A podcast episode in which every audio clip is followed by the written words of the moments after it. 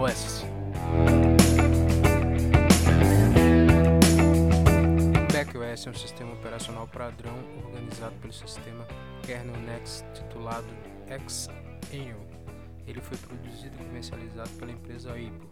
O sistema foi designado especialmente para os computadores Macintosh e que combina a experiência conquistada com a tradicional interface gráfica do utilizador, produzida para as versões anteriores do macOS Classic com um sólido e confirmado núcleo.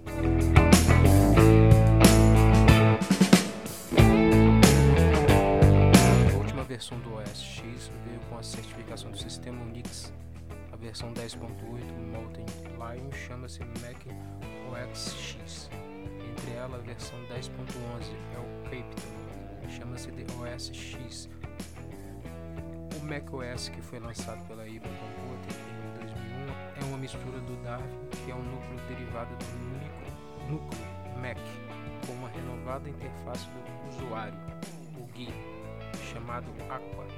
As versões iniciais do Mac, que não são micronúcleos, foram derivadas do, do Berkeley Software Distribution, BSD. Mac OS.